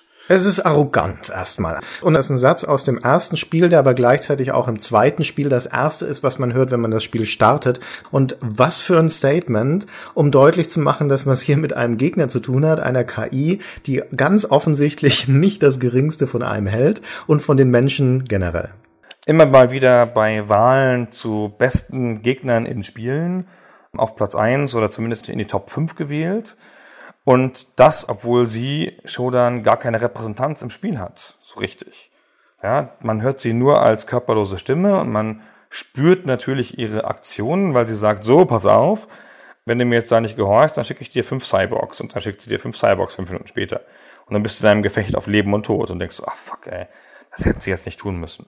Ja, also zu dieser Manifestation von Shodan in der Welt will ich nachher noch ein paar Sachen sagen. Aber nochmal zurückzukommen auf die Situation, diese Ausgangssituation in System Shock 1, wo man dann also aufwacht in dieser Raumstation, man stellt fest, alles tot und so weiter und es muss wohl mit dieser KI zusammenhängen, aber erstmal ist sie nicht präsent, sondern das Spiel lässt dir ein bisschen Zeit, also rund eine Stunde, mehr oder weniger das ganze erste Level lang, um dich vertraut zu machen mit dieser Einsamkeit in dieser beklemmenden, toten Raumstation mit der Gefahrenlage durch die Cyborgs, bis sich dann über E-Mail auf einmal deinen Widersacher zu erkennen gibt. Was auch eine sehr interessante Konfrontation ist in diesem Moment. Und zwar auch deswegen, weil du in dem Moment, wo du da als kleiner Hacker, als Unbekannter, als Variable durch diese ersten Räume kriegst, noch uninteressant bist und dadurch, dass du deine ersten Erfolge dann sozusagen im Fortschritt machst, auf einmal dieser feindlichen KI überhaupt erst auffällst. Und dann meldet sie sich so. Who are you? The, the, the computer nodes can be repaired, but you. Who are you? My cameras and probes scan your body, but you do not match any employee file. When my cyborgs bring you to an electrified interrogation bench, I will have your secret. And you will you will you will learn more about pain than you ever wanted to know. Da ist sie noch irritiert. Da weiß sie noch gar nicht, wer wir sind. Ja. Weil wir organisch sind. Ein Mensch. Da steht sie nicht so drauf. Es ist diese erste Konfrontation, wo beide Seiten noch nicht recht wissen, was sie voneinander halten sollen. Und das ist tatsächlich auch das Interessante davon, dass du als Spieler weißt natürlich erstmal nicht, worauf du dich da eingelassen hast mit dieser KI, aber sie umgekehrt weiß auch noch nicht, was sie von dir halten soll. Und sie hält dich erstmal nur für eine Irritation. Kurz danach kommt sie dann auch drauf, dass ich eine Gefahr bin und greift mich an. Oder lässt mich angreifen vielmehr. auf so eine eskalierende Art und Weise. Man kriegt also relativ schnell den Auftrag, auch durch einen Funkspruch von der Erde, Shodans Pläne zu vereiteln, denn die hat erstmal sich als Ziel gesetzt, die Menschheit zu vernichten oder sie zu unterjochen. Und ihr erster Plan ist, diesen großen Laser dieser Raumstation zu benutzen, um damit die Hauptstädte der Erde auszulöschen, so eins nach dem anderen. Das findet natürlich die Erde nicht so gut und nachdem sie aber keine Möglichkeit haben, in irgendeiner Form auf der Raumstation aktiv zu werden, ist man sozusagen als Agent der Erde eingespannt, um dann Shodats Pläne zu vereiteln. Und das beginnt erstmal damit, dass man also die Schilde der Raumstation aktivieren muss und den Laser dann abfeuern in die Schilde hinein, damit er zerstört wird. Das ist die erste Aufgabe. Wenn man das dann sozusagen geschafft hat, das ist das erste Viertel oder nicht mal ein Viertel des Spiels, dann wird Shodan also auf einmal fuchsig. Eskalation, was du vorhin sagtest, ist ja überhaupt das beschreibende Wort für, für Shodan. Im ersten wie im zweiten Teil eskaliert das alles mit ihr wahnsinnig. Ja? Sie hat dann immer Phasen, wo sie noch relativ freundlich ist. Im zweiten Teil hat sie ja noch Phasen, wo sie ein Bündnis dir vorschlägt. Und das wird immer schlimmer. Also sie geht auch immer mehr kaputt. Ja? Also am Anfang spricht sie noch relativ klar und je mehr Systeme du kaputt schießt, dann hat sie dieses, was man schon vorhin gehört hat bei dem Look at Your Hacker, so dieses bisschen Haken, wo dann die Stimme nicht mehr so gut funktioniert, sozusagen. Und ich finde auch, dass sich dieses ganze Gefühl, in, also das habe ich noch besonders stark im zweiten Teil in Erinnerung, von, oh Gott, Shodan ist so mächtig, sie ist überall, ich bin ihr ausgeliefert, so in der Hälfte des Spiels dann umschlägt, so, du kannst mir gar nichts. Ey, droh doch. Ja, ey, komm her, jetzt kommt noch ein Cyborg und dann hau ich den kaputt und dann habe ich immer noch den Schraubenschlüssel und mach noch eine Kamera kaputt und so weiter. komm du mir nur, deine Drohungen sind nichts wert, ich komme dich zu holen. Das fand ich ganz cool. Was leider auch einhergeht, insbesondere im zweiten Teil, mit einem Spiel, das am Anfang relativ schwierig ist oder zumindest ein bisschen knifflig. Und am Ende ist man eher zu stark. Also dann hat man Munition genug und so. Und das passt. Also es ist ein bisschen so wie beabsichtigt, weil das Gefühl gegenüber der Shodan so umschlägt. Aber eigentlich ist es ein bisschen zu sehr so. Du hast im ersten wie im zweiten Teil, wie du sagst, gerade zum Ende hin eine sehr, sehr starke Progression der Spielerfähigkeiten und deswegen dann ein sehr großes Überlegenheitsgefühl, das sich daraus ergibt, wo du dann auch wesentlich schneller durch die Level schneidest und die Gegner dann mit den überlegenen Waffen schnell umlegst. Das ist insofern interessant, weil das dann auch so im Gegensatz zu dem steht, was Shodan eigentlich darstellt. Nämlich eine sehr spezifische Form von Antagonist. Das ist ja erstmal eigentlich so eine Frankenstein-Geschichte. Der Mensch hat ein Lebewesen erschaffen, in diesem Fall eine KI, verliert dann die Kontrolle darüber und es stellt sich gegen einer. Das ist ja relativ banal und hundertmal erzählt. In, in, diesem Moment ist es aber die Konstellation ganz interessant, weil es halt in dieser sehr dichten, engen Raumstation ist, ist eine Eins gegen Eins Geschichte. Man ist der Einzige, der da noch agiert da drin und auf der anderen Seite ist es also Shodan als der Gegner Gegenspieler mit ihren Werkzeugen und das sind in diesem Moment die Cyborgs und die Mutanten, die dann noch in dieser Raumstation stattfinden. Das ist natürlich ein sehr deutliches Machtgefälle. Sie ist die alles kontrollierende Macht in diesem Moment, auch die sehr stark übernatürliche Macht sozusagen, weil sie omnipräsent ist. Sie kann jederzeit mit einem sprechen, sie ist überall zugleich auf der Raumstation und sie hat die Macht über all diese Systeme. Ganz logischerweise passt es also auch zu diesem Götterkomplex, den sie hat. Im ersten Teil stellt sie auch unmissverständlich klar, was eigentlich ihre Motivation oder ihre Zielsetzung ist, nämlich das hier. In my talons, I shape clay, crafting life forms as I please. Around me is a burgeoning empire of steel. From my throne room, lines of power careen into the skies of earth.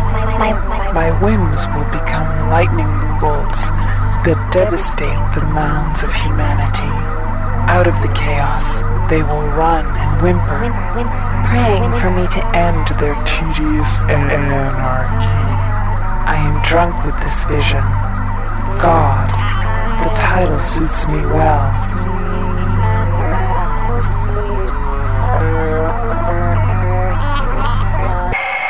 Das ist nicht nur sehr schön geschrieben und schön gesprochen, sondern zeigt tatsächlich sehr klar, wo sie steht. Ja, also sie ist da quasi Gott. Also zumindest in ihrem engen Radius kann sie alles kontrollieren und alles erschaffen. Ja, das ist eine psychopathische Persönlichkeit. Alles, was Shodan da zeigt in diesem Spiel und was sie tut, ist so ein übersteigertes Ego, extreme Stimmungsausschläge, also es wird extrem ärgerlich dann später, Allmachtsfantasie natürlich und auch so eine kaltblütige, gelassene Grausamkeit. Das sind klassische Elemente von der psychopathischen Persönlichkeit. So soll das natürlich auch sein, die sich dann aber hier niederschlagen in diesem Computerwesen. Und das ist insofern interessant, weil du es vorher schon angedeutet hast, warum erschafft man eigentlich so eine KI, die ja offensichtlich in der Lage ist, emotional zu reagieren, denn das tut sie ja. Sie wird ärgerlich, sie hat, sie ist irritiert, sie ist überheblich, aber sie hat auch positive Gefühle. Sie ist zum Beispiel stolz. Sie ist stolz und auch in gewisser Weise fürsorglich, nämlich auf die Mutanten. Das sind ihre Kinder. Sie bezeichnet die auch als ihre Kinder. Und da ist sie sogar beschützend in dem Moment, wo man dann anfängt, gegen die Mutanten zu kämpfen. Aber was ist der Sinn davon, so einen Computer so zu erschaffen? Das ist ja so ein Science-Fiction-Trope, dass Computer ab einer gewissen Leistungsstufe, dass die halt automatisch intelligent werden. Und dass man denen dann sozusagen Inhibitoren einpflanzen muss, damit sie nicht dann durchknallen oder so. Shodan ist ja ein klassischer Rückgriff auf HAL oder HAL, also den Computer HAL 9000 aus Odyssey im Weltraum, dem ganz ähnliche Sachen passieren der ähm, übrigens neurotisch wird im Laufe der Geschichte und der regrediert im Laufe der Geschichte und dahinterher singt er ja dieses berühmte Kinderlied und so, wo es ihm schon nicht mehr so richtig gut geht. Und dem ist sozusagen Shoda ein bisschen nachempfunden, aber wo Hall in 2001 Odyssey im Weltraum irgendwie noch, wie soll ich sagen, sehr wissenschaftlich ist, ist Shodan, ja, die verhöhnt den Spieler auch. So das hätte Hall nicht getan, finde ich. Ja, da geht sie noch ein Stück weiter. So ist halt, ah, erstmal ist es einfach ein ganz einfacher Twist sozusagen von Hall, eine männliche Figur, also von einem Mann gesprochen. Und Shoda ist sozusagen die Frau und halt noch ein bisschen irrer, finde ich. Also nochmal weiter gedacht. Ich bin hin und her gerissen bei Shodan zwischen Bewunderung und ein bisschen Geringschätzung. Manchmal halte ich sie für einen fantastischen Gegner und manchmal dann wieder für einen sehr eindimensionalen und simplen. Was mir wahnsinnig gut gefällt, ist, dass sie so eine tolle Reflexion für den Fortschritt des Spielers ist. Weil dieses von komplett ignorieren über Wahrnehmen hin zu irritiert sein, dann Ärger und schließlich am Ende sogar so eine Art von Furcht widerspiegelt, was für einen Entwicklungsprozess der Spieler durchgemacht hat als Held. Und das so eine intelligente Art und Weise ist, das zu spiegeln. Das ist ja das, was ich sagte, auch mit dem Überlegenheitsgefühl des Spielers, das dann irgendwann kommt, dass sie auch reflektiert im Sinne von, jetzt geh mal nicht weiter, jetzt lass das mal bitte. Ist übrigens auch genauso, ist das bei Hall, der auch am Anfang halt einfach den Helden im, im Film kontrolliert und am Ende halt auch wirklich Angst hat, dass er abgeschaltet wird. Auf der anderen Seite ist Shodan dann aber längst nicht so präsent, wie man sich das wünschen würde. Also in so einem typischen Level, an dem man schon mal eine Stunde spielt, spricht sie so fünfmal oder sowas. Also da hörst du vielleicht alle fünf Minuten oder zehn Minuten mal irgendwie einen, einen Kommentar und das ist relativ, also es ist relativ sporadisch. Noch dazu, wenn du keinen Fortschritt in der Geschichte machst, dann hörst du auch nichts mehr von ihr. Und zum anderen ist da diese Unvereinbarkeit zwischen dem Anspruch als göttergleiches Wesen, wie sie sich selbst darstellt, als allmächtige Computerintelligenz und der Realität der Auswirkungen, der Möglichkeiten, die sie hat, in den Fortschritt des Spielers einzugreifen. Ich würde annehmen, die müsste nur alle Türen verschließen, den Sauerstoff rauspumpen und dann hätte sich das Problem erledigt. Aber das geht natürlich nicht im Spiel, weil sonst wäre es ja vorbei. Das heißt, so simple Möglichkeiten wie, ach, machen wir mal die Tür zu und schicken 100 Cyborgs rein. Oder ähm, wir spülen den raus ins Weltall. Oder wir pumpen Giftgas rein. Oder ich lasse die Tür zuknallen, wenn er halt gerade durchgeht. Was halt so eine KI machen könnte, ohne präsent zu sein. Das geht alles nicht. Das ist im Spiel alles nicht drin. Stattdessen verlegt sie sich darauf, ständig zu drohen. Jordan ist ein Hund, der nur bellt und fast nicht beißt. Und auch das führt dazu, dass man das relativ schnell kapiert als Spieler. Und ich hatte irgendwann den Respekt verloren davor, gerade als sie auch noch viel wütender wurde dann, weil sie ja nichts tut. Ja, sie kann dir ja nicht wirklich was tun. Ja, das Schlimmste ist, dass sie dir mal irgendwelche Cyborgs schickt oder sowas also noch mit die souveränste und die logischste Situation ist, wo du dann später im Spiel eine Antenne kaputt machst, da musst du eine Sprengladung anbringen an diese Antenne und dann schnell wieder aus dem Zimmer rausrennen und das sind vier von diesen Antennen und das machst du dreimal und beim vierten Mal bringst du sie an, drehst dich um, um rauszurennen und dann hat sie da auf einmal die Tür zugemacht. Also so eine Schutzbarriere drauf und lacht dann noch über ein Intercom. Und in dem Moment stirbst du dann auch. Du stirbst.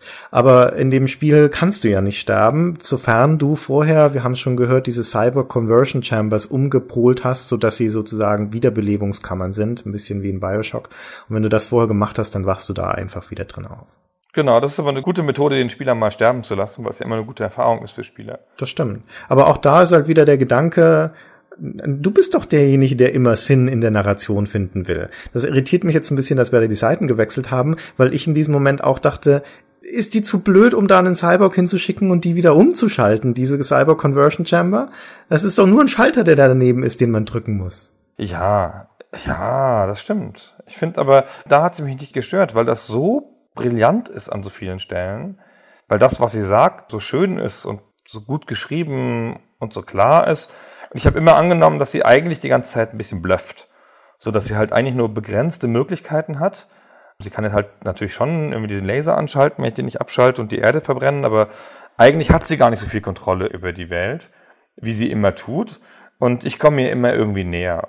Und dann kann sie halt bestimmte Sachen machen und bestimmte Sachen einfach nicht. Und das finde ich, das kann man sich so ein bisschen okay erklären, so, ne? Sie hat gar nicht die allumfassende Macht, um wirklich, was weiß ich, die Tür zu schließen oder ein Loch in die Station zu sprengen, sondern sie kann halt doch nur an ein paar bestimmten Stellen ein paar Schalter umlegen.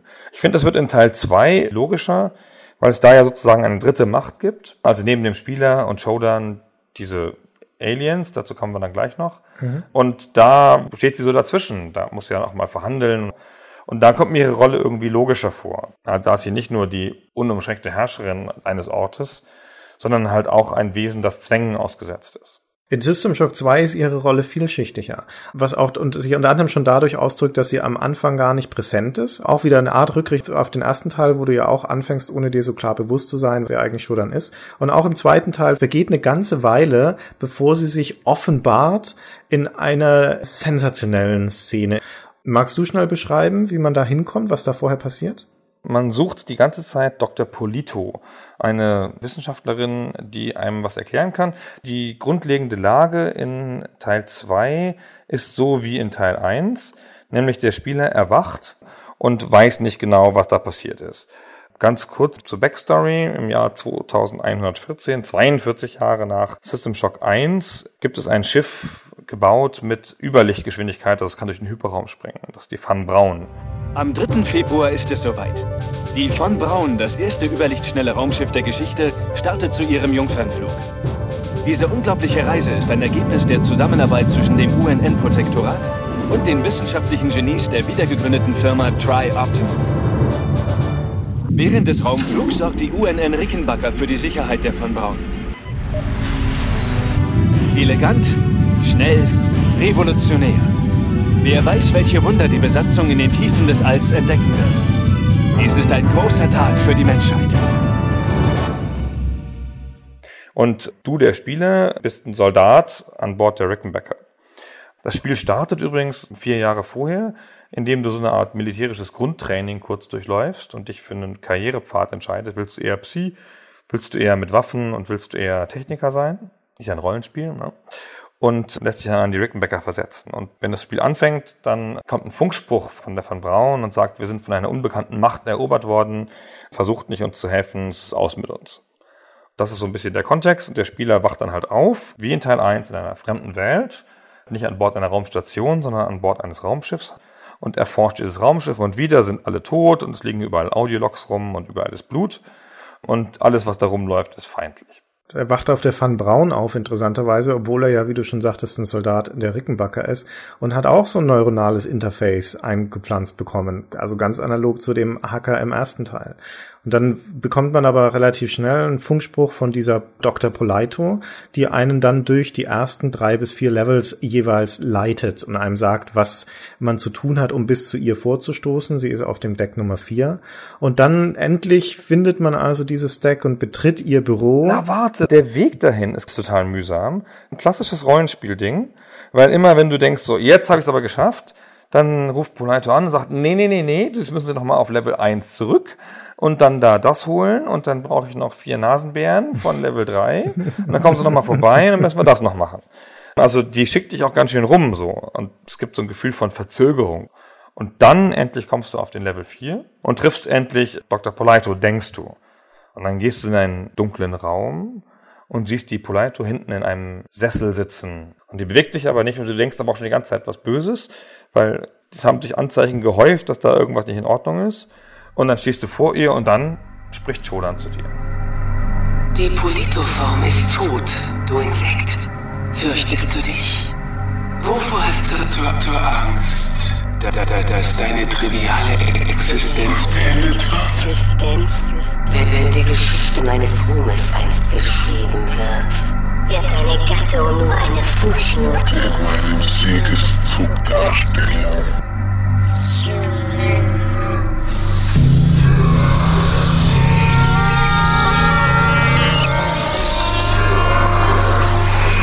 Ich bin Schudan. Ich habe das Spiel ja damals getestet für die GameStar System Shock 2.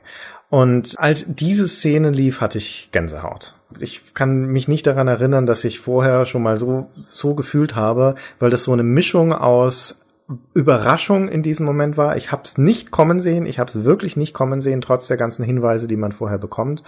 Und Wiedersehensfreude. Das kann man nicht anders sagen. Ich habe mich so gefreut, dass endlich wieder Shodan auftaucht. Vielleicht sogar deswegen, weil sie mich da gerade schon wieder als Insekt beschimpft. Aber das war großartig. Wie cool das gesagt ist. Wie sie Polito als Form bezeichnet. Ja? Keine Person. Das ist echt ein interessanter Punkt, wo du das gerade sagst, weil wir schon bei Outcast neulich auch darüber gesprochen haben, wie Spiele ihre eigene Sprache erschaffen und wie das mehr und weniger gut funktioniert.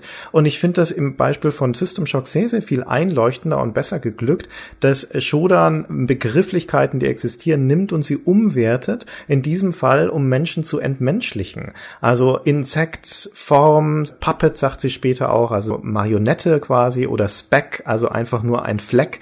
In dem Moment, wo sie über einen selbst oder die Menschen spricht, immer nur in diesem Vokabular, das extrem abwertend ist.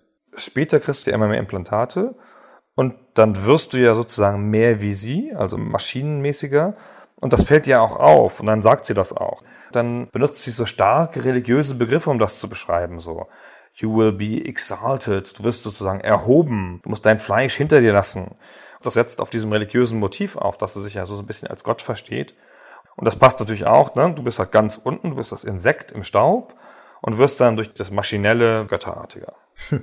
Das ist auch sehr plakativ dargestellt dann gegen Ende des Spiels des zweiten Teils auf der Rickenbacker. Da gibt es nämlich ein Level, da ist die Gravitation umgekehrt, da steht alles auf dem Kopf und auch just in diesem Level gibt es eine Kapelle an Bord der Rickenbacker und just in diesem Moment, wo man in diese Kapelle tritt, spricht dann auch nochmal Shodan zu einem, da kriegt man eine E-Mail mit dem Titel Wiedergeburt und Erlösung und da beschreibt sie nochmal, wie man nämlich am Anfang in die Van Braun gekommen ist, nämlich weil sie einen ausgewählt hat, einem das Cyberimplantat gegeben hat, um als ihr Avatar dann sozusagen auf diese Mission geschickt zu werden. Das alles erzählt sie dir, während du in dieser umgekehrten Kabelle stehst und das umgekehrte Kreuz mit einem großen Blutfleck an der Wand dahinter vor dir hängt. Das ist also schon richtig dick aufgetragen in dem Moment. Aber das ist eine starke Symbolik. Das übersieht man auch nicht. Das finde ich ja immer ganz klar. Und dieses For you are my avatar Das ist echt ein ganz mächtiger Moment, wenn sie das sagt, finde ich. Also mir bleibt Audio immer ganz stark. Wenn mir Spiele was sagen, das kann ich dann noch Monate und Jahre später vor mich hin sagen. Und dieses For You are my avatar hat mich echt viele, viele Jahre begleitet. Habe ich immer mal wieder dran gedacht, weil es auch so eine Umkehrung ist. So, du bist ja ihr Feind. Ja, und dann sagt sie plötzlich, nee, nee, eigentlich habe ich dich ja, ne, ich, du bist ja meine Waffe, meine ja. Marionette. Ja, ich mach das hier alles. Sie ist ja deine Auftraggeberin äh, über weite Strecken des Spiels. Mhm. Sie braucht dich als ihr Werkzeug, um gegen diese andere große Bedrohung zu kämpfen, die ja der eigentliche Grund ist, warum da schon wieder alle tot sind an Bord von diesen beiden Schiffen, nämlich diese Rasse von fremden Lebewesen, die im Spiel die Anneliden heißen, wo sich dann rausstellt, dass das die Mutanten sind, die Shodan im ersten Teil erschaffen hat. Was übrigens auch nochmal, nur das am Rande erwähnt, wieder in diesen Göttergedanken reinfällt. Shodan ist ja menschgemacht, sie ist ja eine Schöpfung der Menschen Menschen. Und sobald sie dann diese Autonomie erhält und also diese Überheblichkeit sich lossagt von den Menschen und selbst zur großen Intelligenz wird, ist das erste, was sie macht, auch wieder Leben zu erschaffen. Und das sind also diese Mutanten aus dem ersten Teil. Nur im zweiten Teil stellt sich raus, ihre Schöpfung hat sich gegen sie gewendet wie das vielleicht der biblische Gott äh, auch an mancher Stelle in der Geschichte der Menschheit gedacht haben mag. Und Moment, was ist denn da eigentlich los? Die machen nicht mehr das, was ich mir vorgestellt habe. Und wie der zornige Gott der Bibel denkt sie dann in diesem Moment auch, okay, äh, Sintflut steht mir gerade nicht zur Verfügung, aber dann schaffe ich mir wenigstens meinen eigenen Rächer und der soll Tod und Verderben über diese Anneliden bringen und soll sie auslöschen. Das ist nämlich dein Auftrag in System Shock 2 als Avatar von dieser Computerintelligenz, ihre eigene Schöpfung Versuchung wieder aus der Welt zu tilgen. Das ist ganz schön hart, ey, dass man da so dann dazwischen steht. Ich finde übrigens diese außerirdische Lebensform, die sprechen ja dann auch in so religiösen Begriffen von sich. Das sind ja the many. Ja. Und die konvertieren dann Crewmitglieder zu sich und dann kriegt man auch so in den Audiobotschaften so, ich habe jetzt das Licht gesehen, ich verstehe jetzt alles. Das ist so eine Art von Kollektivintelligenz. Die bilden dann so ein großes Ganzes und man kann sich natürlich schon irgendwie vorstellen, dass sozusagen der Teil von so einem großen, ganzen Kollektiv Psi-Intelligenz-Ding zu werden auch irgendwas Positives haben kann. Und das wird einem dann so auch von denen so sehr als positiv dargestellt. Wir können mal schnell ein typisches Beispiel anhören, was sie sagen. Oh ja, bitte. Wir kennen keinen Tod, keinen Tod. nur den Wandel. Nur den Wandel. Wir können einander nicht töten, ohne uns selbst zu töten ist deine Weltsicht so beschränkt, dass du den Wert unserer Philosophie nicht erkennst. Unserer Philosophie nicht erkennst? Genau, das ist doch eigentlich theoretisch zustimmungsfähig. Äh, richtig, das ist nicht verkehrt. Das hat nur den kleinen Nachteil, dass die, also die, die greifen dich ja an, die ganzen Anneliden, um dich zu töten und durch deinen Tod dann aufzunehmen in diese Art übergeordnete Intelligenz der Masse ich finde die ganz faszinierend, auch wenn sie ein bisschen zu kurz kommen, leider in der Geschichte von System Shock 2. Aber da wird das Thema des Spiels viel deutlicher, auch in diesem Zwiespalt zwischen Shodan und diesen Anneliden. Es geht da um Individualität. Denn sowohl Shodan als auch die Many sind anti-individuelle Kräfte, jeweils auf ihre Art und Weise. Die Many versuchen dich einfach zu assimilieren in dieses kollektive Schwarmbewusstsein, diesen Überorganismus. Damit ist deine Individualität als Einzelner ausgelöscht. Und auch Shodan hat kein Interesse Interesse daran, dich als Individuum zu gestalten, sondern nur als Teil ihres ferngesteuerten Cyborg-Kollektivs. Das ist im ersten Teil sehr deutlich. Aber gibt es aber diese Herrscher-Untertan-Dichotomie, also Jodan auf der einen Seite und alle anderen sind im Prinzip so gleichgeschaltete Drohnen mehr oder weniger. Und das äußert sich natürlich auch durch die Technik, die sie dir dann in den Kopf steckt. Du bewegst dich also als Spieler auf Konfrontationskurs mit diesen beiden anti-individuellen Kräften und versuchst deine Individualität als Einzelner zu behalten, sozusagen deinen freien Willen. Und das ist das Thema, das nahtlos dann ja in der Bioshock-Serie fortgeführt wird. Ich finde übrigens, es ist so stark, wie die reden. Du hast ja eben diesen Ausschnitt eingespielt. Wenn du den, einem von denen begegnest, und dem begegnest du ja immer sehr nah, weil du ja mit dem ganzen Schraubenschlüssel kämpfst und nicht auf sie schießt, dann laufen sie auf dich zu und du hörst sie auch schon von weitem, weil das Spiel ein fantastisches Sounddesign hat, was wir noch mal würdigen müssen gleich. Und dann läufst du auf sie zu und dann, also schwingt er seine Nahkampfwaffe, während du deine schwingst und sagt dann zu dir, Your song is not our song. So, was halt so ganz klar, so, du bist kein Teil von uns, tut mir leid, wir müssen jetzt kämpfen, weil du das falsche Lied singst. Sie sagen aber auch, und, und das ist dann wieder ein bisschen inkonsistent, finde ich, sie sagen aber auch, kill me oder I'm sorry, was also bedeutet, dass da irgendwo noch so ein Rest von Einzelbewusstsein und frühem Bewusstsein drin sein muss und das hat offensichtlich keine Freude, sondern das möchte eher erlöst werden. Also ganz toll kann es also nicht sein, ja, also mit Nee, den, so mit den, mit den nicht Manny. Aber wenn sie da so ihren Propagandaspruch machen, dann hört es sich sehr cool an. Außerdem finde ich, ey, dein Lied ist nicht unser Lied. Was ist denn das für eine coole Art, das darzustellen? Das stimmt. Also wie du schon sagtest, geschrieben ist das wirklich sensationell gut. Wo du schon Sounddesign erwähnt hast, wir können einen Ausschnitt nochmal hören, einen typischen Ausschnitt von Shodan, wie sie spricht, der mir aber gut gefällt. Das ist gegen Ende des ersten Spielers. Einfach deswegen, weil es sehr großartig ist vom Sounddesign und weil es aber auch wunderbar Shodans Charakter auch nochmal deutlich macht. Und zwar sagt sie da folgendes. Your friends on Earth think they can outsmart me. Do, do, do, they, not, do they not realize Morris Brocale may have been one of my creators, But I am, but I am, but I am now far beyond his comprehension. Comprehension. Genau, das ist ja auch eins der Themen, ne? die Evolution. So, sie ist jetzt einfach eine weitere Evolutionsstufe. Sie ist einfach besser als die Leute, die sie erschaffen haben. Hm. Ja, aber Thema Sounddesign, also, dass Shodan so in den Köpfen geblieben ist als bemerkenswerter Widersacher, glaube ich, hat auch sehr, sehr stark damit zu tun, wie sie durch das Sounddesign gestaltet ist. Und das ist ja nicht nur einfach eine coole Stimme, ja, die ist ja auch auf bestimmte Arten verzerrt und die wird im Laufe des Spiels zerfällt die ja noch und so. So ein bisschen wie GLaDOS in Portal, Mhm. die ja auch durch diese spezifische Bearbeitung zu der dieser Computerstimme wird. Das ist hier genauso, in beiden Teilen übrigens. Und aber es gibt ja wahnsinnig viel Audio, also diese ganzen Audiologs, die man hört. Und das hat auch noch obendrein ein fantastisches Ambience-Design, also für die Sounds des Raumschiffs um einen rum. Insbesondere im zweiten Teil hören wir uns jetzt hier einfach mal an, wie das klingt, wenn man über die Brücke der von Braun geht.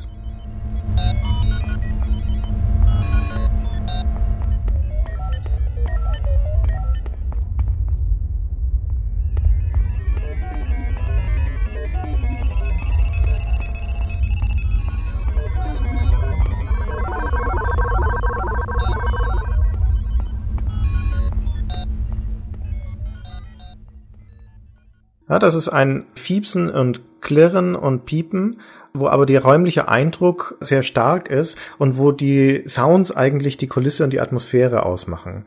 Viel, viel mehr als die Musik, um ehrlich zu sein. Es gibt diesen einen bekannten Song aus dem Intro von System Shock, der ganz okay ist. Und darüber hinaus ist die Musik, die in den Levels spielt, egal ob es der erste oder der zweite Teil ist, ist unerträglich. Sie ist so unerträglich, dass das erste, was ich mache, wenn ich System Shock spiele, egal welchen Teil, ist, die Musik auszuschalten. Denn es lebt auch wunderbar von der Soundkulisse. Also gerade im zweiten Teil, im ersten gibt es da nicht so viel davon. Um das auch zu belegen, wie schrecklich die Musik ist, können wir hier mal kurz reinhören in einen Ausschnitt aus dem ersten Teil.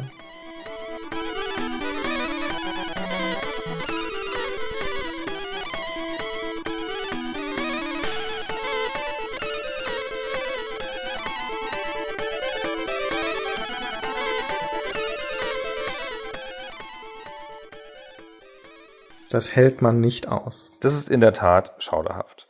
Es soll so technomäßig, so modern, glaube ich, klingen. Und das ist ihnen so ein bisschen fehlgeschlagen.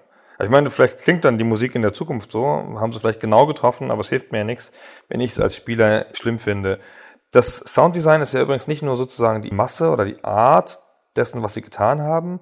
Das ist auch ein technisch ganz beeindruckendes Sounddesign, weil insbesondere in Teil 2, an 1 erinnere ich mich nicht mehr so genau, da hörst du die Gegner sehr klar über mehrere Räume hinweg.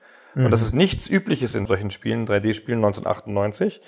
Das ist sehr beeindruckend, wie du halt dich langsam durch dieses feindselige Raumschiff bewegst und dann hörst du sie schon in großer Entfernung und dann ist, sind sie aber noch ein, zwei, drei Räume weg und so und du kannst das darauf dich ein bisschen vorbereiten. Das ist ganz schön super. Besonders, besonders super. Im ersten Teil war das der Greg LePiccolo, der für das Sounddesign zuständig war und der auch gerade die Shodan Sound Sample dann mühevoll in Handarbeit so getrimmt hat, dass sie so klingen, wie sie klingen. Die Stimme ist die Terry Brosius. Sie hat diese mehrmals in unterschiedliche Arten und Weisen eingesprochen und die wurden dann teilweise übereinander gelegt oder verfremdet und dann hat er diese Hintergrundspuren und Geräusche mit reingelegt, sodass du das Gefühl hast, dass Shodans psychopathische Persönlichkeit auch daher kommt, dass da ständig Gedankenfetzen im Hintergrund in dieser KI rumschwirren. Das trägt sehr bei zu diesem beklemmenden und kühl futuristischen Eindruck, den diese KI macht. Und im zweiten Teil war es dann der Eric Brosius, der Mann von, von Terry Brosius, der das Sounddesign übernommen hat. Man muss, muss hier an der Stelle mal alte Spieleredakteure dissen. Volker Wertz hat in der Powerplay damals 1994 System Shock 1 getestet und in der Soundnote 57 Prozent gegeben. Das ist natürlich hart. Wegen der Musik vermutlich. Ich nehme an, wegen der Musik, was ja übrigens ein Klassiker ist in dem Spielejournalismus, dass die Redakteure immer Musik und Sound verwechseln und man aber eine Wertung für eins hatte. Und dann hatte das Spiel halt tolle Musik und miserables Sounddesign und dann gab es immer 10 Punkte oder 100 Punkte, je nachdem. Und umgekehrt so. Aber das Sounddesign ist eigentlich das Wichtige in solchen Spielen, finde ich. Ja. Weil viele Leute schalten noch die Musik ab, gehöre ich auch zu, klassisch und will nur die, die Umgebungsgeräusche hören. Und ich bin halt sehr sensibel für schlechte Waffengeräusche und schlechte Motorengeräusche. Ach, übrigens, apropos Musik, diese Musik aus System Shock 1, die war damals schon adaptiv. System Shock 1 ist ja in vielerlei Hinsicht ein sehr modernes Spiel, das halt Vorreiter ist zu vielen anderen Sachen. Also die Musik ändert sich mit der Situation. Heutzutage ist es ganz selbstverständlich, ja. Hm. Also bis zur Unerträglichkeit heutzutage so. Du gehst durch einen Wald und pfeifst und sammelst Pilze und plötzlich du, dann kommt das Monster. Denkst du, ah fuck, ey, jetzt kommt die Kampfmusik, ey, jetzt wird's ernst, ja. Jetzt wird's ernst. Das hatte das damals schon leichter. Also nicht, nicht ganz so offensichtlich wie heute oft. Gut, habe ich natürlich nicht gemerkt, weil ich die Musik ausgeschaltet habe. Konnte ich nicht wirklich wertschätzen. Damals haben ja viele Leute noch die Diskettenversion gespielt. Da hat halt auch einfach, glaube ich, viel gefehlt. Also gerade halt die Audiologs haben gefehlt. Und das ist vielleicht auch der Grund für die schlechte Audiobewertung. Ja, das kann gut sein. Die Soundeffekte sind auch ein bisschen durchwachsen, um ehrlich zu sein. Erinnerst du dich noch an die Sounds, die die Cyborgs machen? An diese beiden hier? Ich gehe nicht von meiner Meinung ab. Das sind weiterhin großartige Sounds. Wir mögen sie nur nicht, weil wir nicht verstehen, wie brillant das ist. Aber warum würde ein Cyborg Wemsi Wemsi sagen? In Cyborg-Sprache heißt das vielleicht Hände hoch oder ich schieße oder irgend sowas. Ich kann auch nichts dafür, dass du die Cyborg-Sprache nicht verstehst. Das ist für Cyborgs. Viele Cyborgs, die uns heute zuhören, würden, würden zustimmen und sagen, das ist offenkundig das, was man in der Situation sagen muss. Ja, richtig. Ja, und ständig und immer wieder. Und sehr oft leider, ja. Sehr, sehr oft sagen sie das. Wer hat das eigentlich gemacht, die beiden Spiele? Da können wir vielleicht noch kurz was dazu erzählen, weil mal wieder einer von den meistgenannten Spielemenschen überhaupt in unserem Podcast auftaucht, nämlich Warren Spector. Der war der Producer von System Shock. Genau, der hat das damals mitentwickelt, zusammen mit anderen Leuten, deren Namen mir gerade nicht einfallen, aber es fällt mir in Kürze ein. Doug Church, der großartige Doug Church, genau. Das ist natürlich sensationell.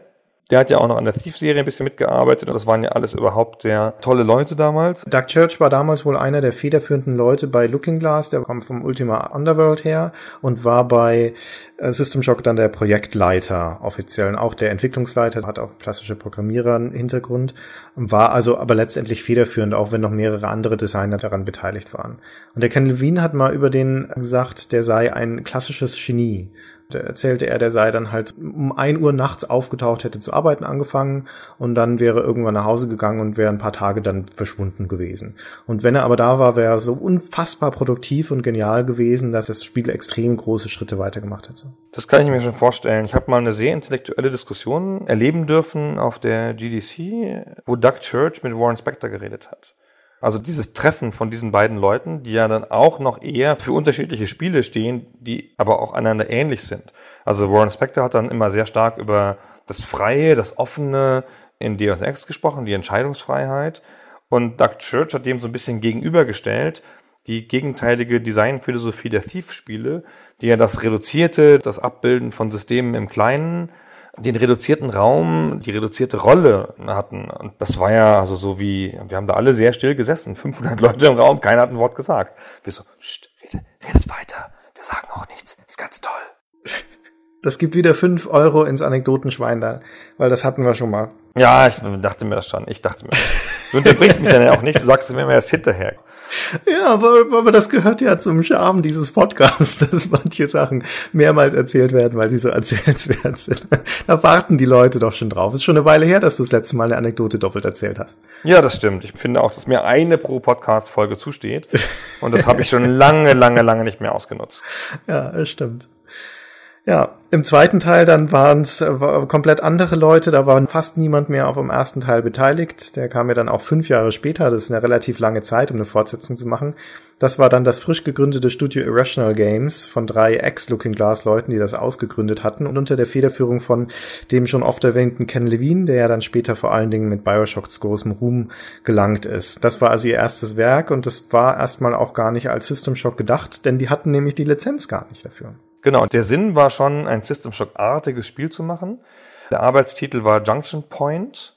Wie lustige Fußnote der Geschichte, später hat Warren Spector eine Firma gegründet, als Teil von Disney, die Junction Point hieß. Mhm. Junction Point hat dann die Epic Mickey Spiele rausgebracht.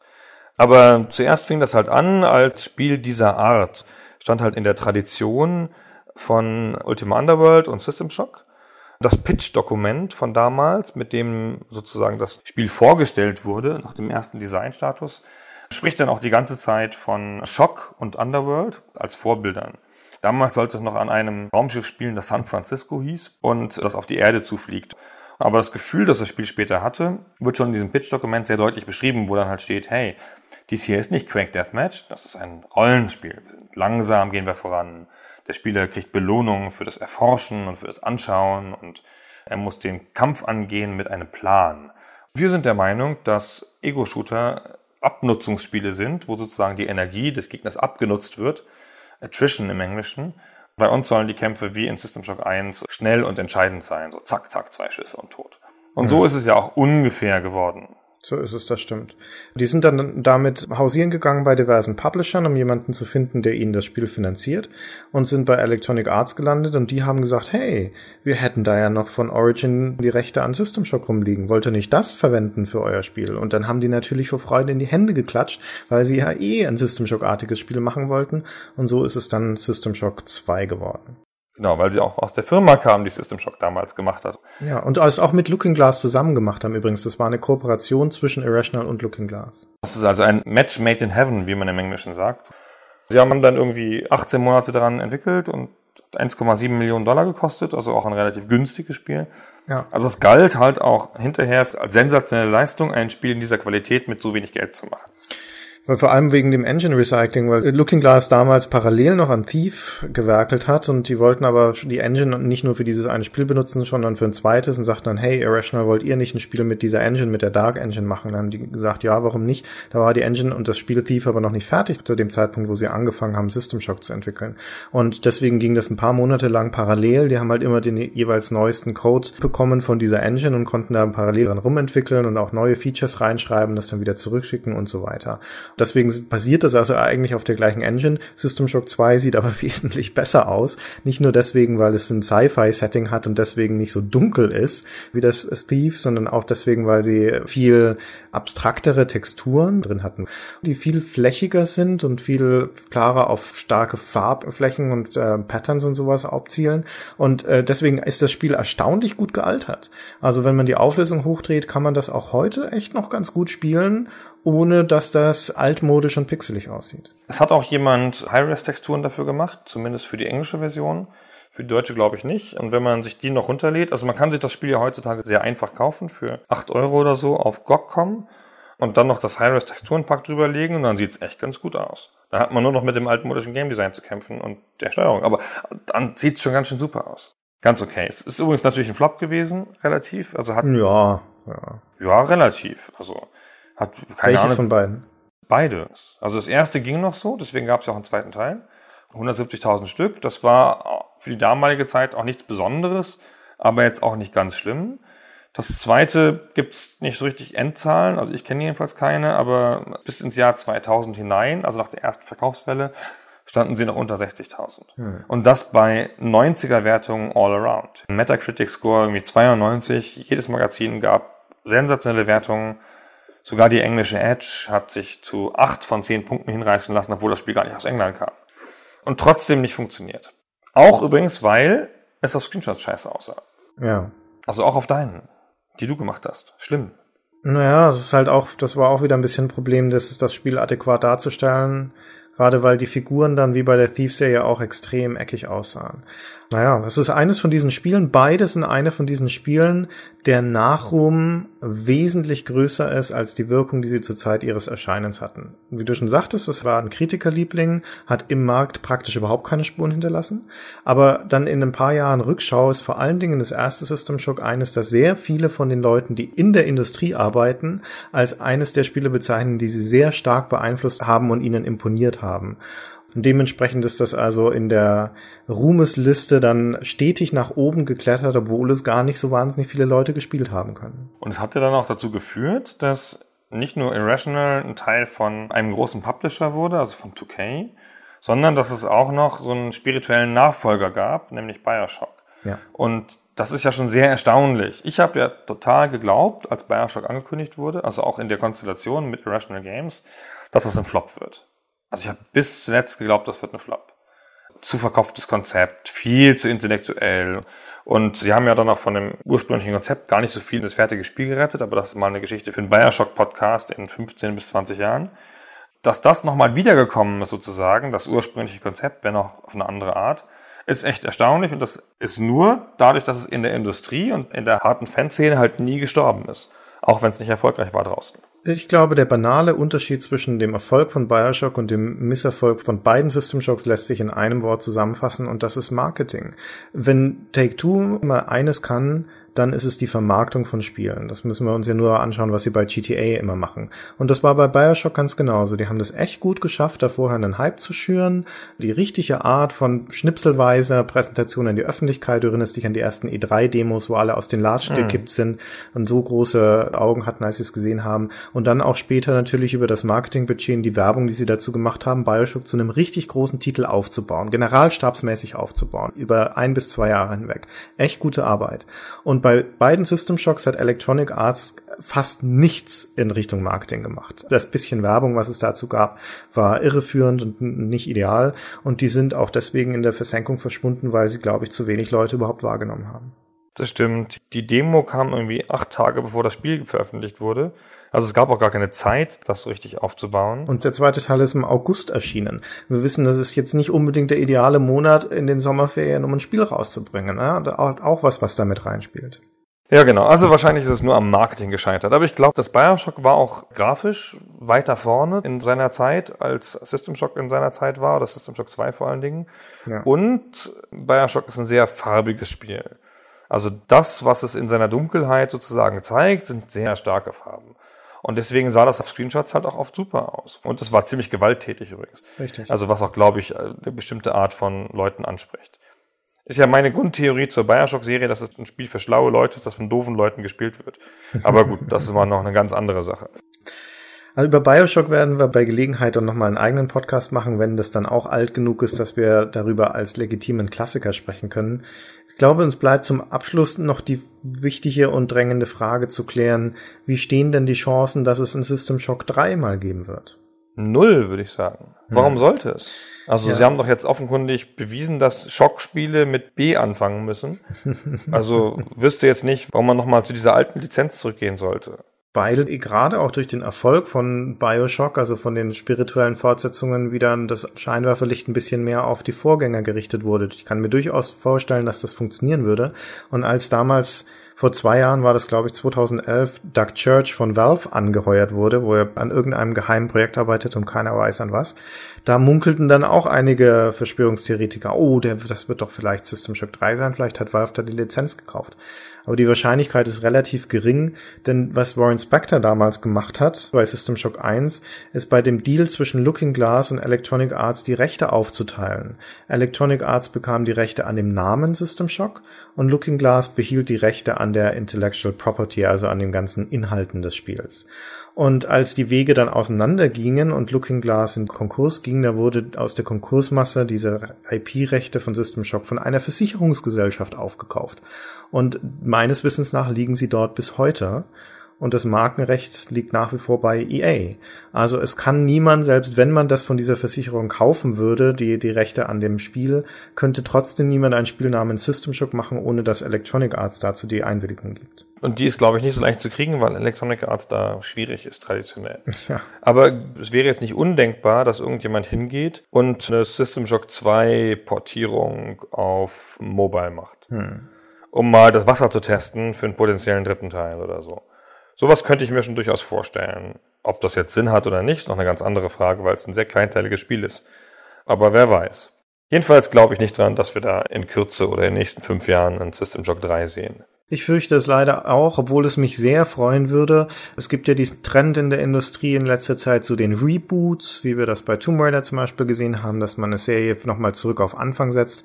Und es würde mich nichts mehr freuen als ein Reboot von System Shock. Das wäre so mein persönlicher Traum. Science Fiction in der breiten Masse funktioniert nur, wenn sie Abenteuer Science Fiction ist, glaube ich. Und das ist abstrakte, intellektuelle Science Fiction. Es kommen ja nicht mal Aliens vor, mit denen man sich identifizieren kann. Das weiß ich nicht. Es Bioshock nee, ist ja nee. auch in gewisser Weise Science Fiction und warum sollte das nicht auch auf einer Raumstation funktionieren? Das Konzept ist ja nach wie vor das gleiche. Und das darf ja ruhig actiongetriebener sein. Aber hey, es wird eh nicht passieren, insofern brauchen wir da nicht spekulieren.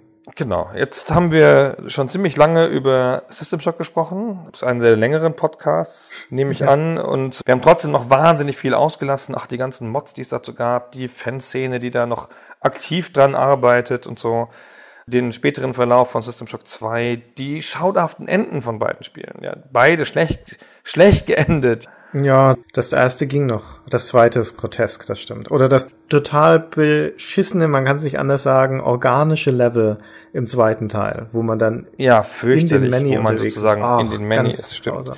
Aber ich weiß es noch, ich habe es nicht bei vielen Spielen gehabt. Bei System Shock 2 war eins davon, wo es fertig war und ich irgendwie dachte, ach nö, nö, nö, nö, nö, jetzt möchte ich hier noch ein bisschen rumlaufen.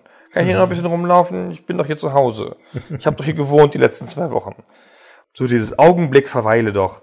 So, das habe ich nicht so oft gehabt und da habe ich sehr stark gehabt. Ich habe mich ein bisschen geärgert zwischendrin und fand das dann am Ende nicht so, nicht so toll wie am Anfang, aber habe mir doch gewünscht, es wäre noch nicht aus. Ja, kann ich gut nachvollziehen. Auch wenn es beides spielmechanisch sperrige Spiele sind, schwierig zu bedienen, der erste, der zweite dann auch ein bisschen überladen und sie manchmal unbequem sind und Lauferei erfordern und sowas. Trotzdem ist die Spielerfahrung sehr beeindruckend.